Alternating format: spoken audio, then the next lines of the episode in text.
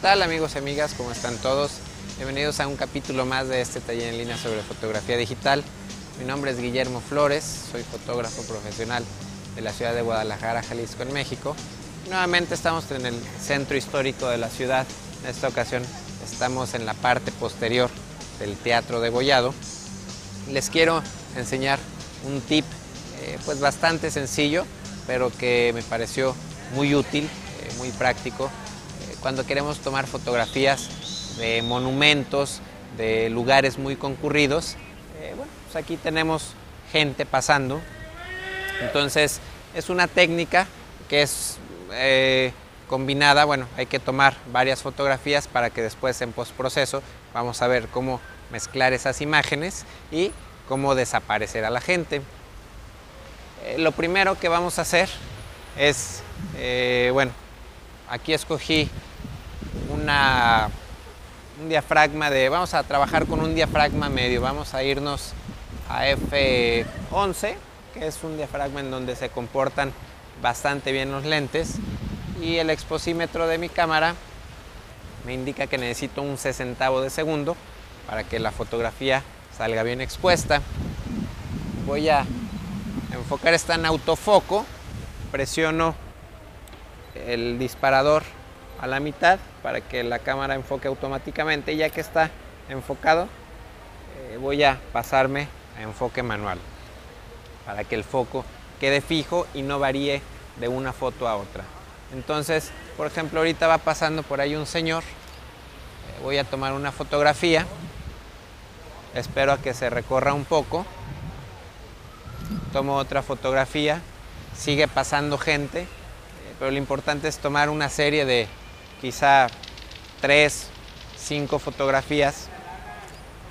Acabo de tomar otra donde la gente se vaya moviendo de posición para que después Photoshop eh, pueda eh, rellenar los espacios donde, donde hay gente. ¿no? Vamos a tomar otra. Vamos a esperar 10, 15 segunditos más que, la gente se reacomode. Vamos a tirar una última para protegernos. Esperar que esos señores que van caminando se recorran un poquito más. Perfecto. En caso de que quisiéramos eh, desde el momento de la toma tener una fotografía ya que funcione, que no requiera absolutamente nada de postproceso, en una situación similar, lo que podríamos hacer es utilizar filtros de densidad neutra. Los filtros de densidad neutra son filtros oscuros. Este no es, este es un filtro polarizador, pero es, muy parecido. Son filtros oscuros que pues, permiten que pase mucho menos luz al sensor de la cámara. Entonces utilizando eh, pues quizá un, filtro que nos quite eh, quizá 4, 6 u 8 pasos, o poniendo varios filtros de densidad neutra, podemos lograr bajar la velocidad hasta quizá 30 eh, segundos o un minuto para que de esta manera eh, hay muy poca gente que se queda durante tanto tiempo en el mismo lugar. Entonces si nos hacemos una exposición larga de un minuto, eh, pues bueno, seguramente ninguna gente se alcanzaría a quedar el suficientemente tiempo para ser registrado en la fotografía. En este caso, eh, este filtro nada más nos quita dos pasos de luz. Vamos a, probar. Eh, para hacer esto, bueno, también es conveniente utilizar el diafragma más cerrado del lente para utilizar la velocidad más baja posible. En este caso es F22 y sin filtro la velocidad más baja que puedo utilizar es un quinzavo de segundo un quinzavo de segundo es muy poco tiempo. todas las personas que pasen se van a alcanzar a registrar. Voy a poner el filtro para bajar un poco más la, velocidad, que van a ser dos pasos. Entonces, un quinzavo. Me voy hasta un octavo. El exposímetro como que cambió ahorita un poquito la iluminación. El exposímetro me indica que sería un octavo de segundo. Entonces un octavo sigue siendo una velocidad eh, pues demasiado rápida para lograr este efecto. En este caso con, sin filtros y con estas condiciones de luz, eh, pues tenemos que recurrir al postproceso con el ejemplo anterior, uniendo todas las imágenes. Bueno, pues más que unir estas imágenes, vamos a ver cómo es el proceso de mezclarlas. Eh, tengo aquí las fotografías que tomé. Son una, dos, tres, cuatro, cinco, seis, siete imágenes que fueron tomadas. Hice una prueba eh, de mezclar estas siete imágenes y los resultados eh, no funcionaron del todo bien. Hice una prueba eh, con estas tres imágenes solamente y los resultados sí funcionaron. Entonces vamos a ver. Primeramente son archivos RAW. tiene por aquí, tienen unos pequeños defectos que me gustaría corregirlos de una vez. Eh, no es un capítulo dedicado a la aberración cromática, pero bueno, aquí estamos eh, viendo un poco de este defecto en esta imagen. Estamos corrigiendo el rojo y el cian y vamos a más o menos corregir eh, rápidamente el azul y el amarillo que aparentemente va a ser más 10 y más o menos es demasiada la aberración cromática. Esta eh, fotografía la tomé con un lente 17-85 milímetros. Vemos el antes vemos el después más o menos eh, ya no me voy a detener tanto en, en corregirla y bueno vamos a aprovechar para hacer un ajuste rápido de la temperatura del color me gustan siempre las eh, fotografías un poco cálidas. Vamos a dejar la temperatura en 5500. Vamos a dar un poquito de subir un poquito el contraste en los negros, en las sombras. Y vamos a meter este filtro de claridad. Vamos a ver, aquí se vio bastante interesante el efecto. Aquí tenemos 0 y aquí tenemos 100 bueno 100 fue demasiado pero vamos a dejarlo en 50 para que nos ayude a definir un poquito los bordes entonces teniendo eh, corregida la aberración cromática bueno no del todo pero la mejoramos un poquito seleccionamos todas sincronizamos las imágenes damos ok y tenemos aquí listas nuestras imágenes con los ajustes. Ahora, bueno, nos vamos a ir a Photoshop. Estoy utilizando la versión CS3 y nos vamos aquí a ¿dónde era? A Scripts y no sé si, bueno, aquí esta es la función que estamos buscando, Load Files into Stack. Eh, yo tengo la versión en inglés, no sé si, eh, si me hiciera alguien el favor de poner la traducción, como, se, como viene este menú en, en español. Entonces vamos a hacer clic aquí. Nos pregunta cuáles son las imágenes que queremos trabajar. Eh, aquí, bueno, le, estoy indicando que son archivos. Por aquí las tengo ya.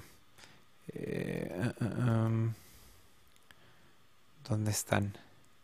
Aquí están. Es esta carpeta. Podemos ver eh, solo voy a seleccionar los RAW, el archivo XMP, es el, eh, los ajustes que acabo de dar. Antes de dar OK es bien importante para que este truco funcione. Es bien importante tener checada esta opción para crear un objeto inteligente. Y como estas fotografías fueron tomadas con tripié, no es necesario seleccionar eh, esta otra eh, palomita. Simplemente las imágenes ya están alineadas. En caso de que no hayan utilizado tripié, pudieran probar con esta, pero no sé qué tan efectivo sea eh, Photoshop para alinear las imágenes. Entonces, lo que sí es importante es esta palomita, tenerla seleccionada. Si no, no van a poder hacer el siguiente paso. Puse pausa porque este proceso puede tardar unos cuantos segundos, aproximadamente se tardó unos 30 o 40 segundos, eh, dependiendo de la potencia de su máquina. eh, el tamaño de los archivos, la resolución de su cámara, etcétera. Entonces aquí tenemos eh, ya las fotografías pues encimadas de alguna manera. Ahorita vemos la que quedó en la parte de, de encima, la que quedó en la capa de encima es solamente una imagen. Vamos a buscarla por aquí. Es debe ser esta, la 0414, es, es la imagen que estamos viendo aquí en pantalla, las demás están abajo de esta imagen. Entonces para hacer el truco este nos vamos a ir al menú de capas, nos vamos a ir a los objetos inteligentes, el modo eh, de stack, no sé cómo se traduzca al español, también les pido por favor si alguien tiene la versión en español de Photoshop que me ayuden con la traducción. El comando que estamos buscando es este median, que no sé si venga traducido como media o promedio y simplemente vamos a dar clic. Eh, también este proceso es eh, un poquito tardado dependiendo también el número de imágenes. Eh, parece ser que se va a tardar unos 5 segunditos y lo que hace es mezclar las tres imágenes, analizar las tres imágenes y donde ve los elementos, eh, pues en este caso las personas, ve que están colocadas en, posiciones diferentes, ya, ya lo hizo aquí de manera automática. Este es el paso anterior y esta ya es con el filtro eh, aplicado. Entonces podemos ver que aquí estaba el señor este aplicando el filtro desapareció por acá había una señora hablando por teléfono, me parece, y aquí desapareció. Podemos ver eh, un detallito, vamos a ver en la fuente. El agua obviamente cambió, eh, no se ve tan rara, de repente a lo mejor si toman fotografías en donde hay árboles en movimiento o donde hay, eh, aquí no, no tenemos pues no tenemos eh, situaciones raras que pudieran haber pasado con los árboles. Entonces, pues simplemente es un truquito que me pareció interesante de compartir. Eh, yo no lo, sabía, por ahí lo, lo vi en, en, algún otro podcast hace tiempo y bueno, me pareció interesante compartirlo con ustedes. En Photoshop casi siempre tenemos eh, dos, tres o más opciones para llegar a un mismo resultado. Seguramente por ahí algunos de ustedes eh, se les habrá ocurrido hacer esto mismo con utilizando algún otro método. Aquí vamos a ver un método pues mucho más sencillo. En este caso tenemos dos capas.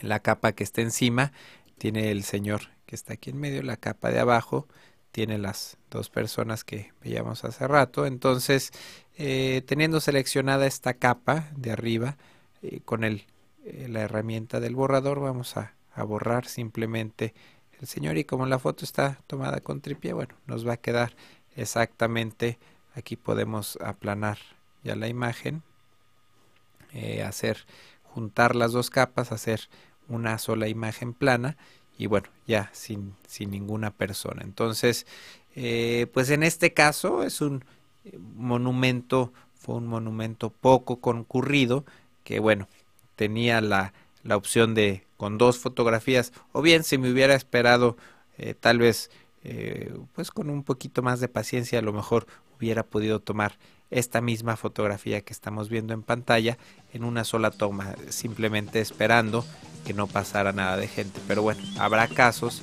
en los que nos funcione la, el método este que les enseñé de, la media y bueno, habrá algunas otras ocasiones en, en que simplemente con dos fotografías podamos tener el resultado deseado. Entonces, eh, pues esto fue todo por hoy, el capítulo 135 eh, si no me equivoco. Eh, ya saben que me pueden escribir, eh, mi correo es info arroba memoflores.com para eh, comentarios o sugerencias y si tienen alguna pregunta la pueden plantear en los foros de discusión que encuentran en www.memoflores.com diagonal foro. Entonces yo me despido, muchas gracias por verme y nos vemos la próxima semana. Bye. photocastnetwork.com, your photography resource in the potosphere. photocastnetwork.com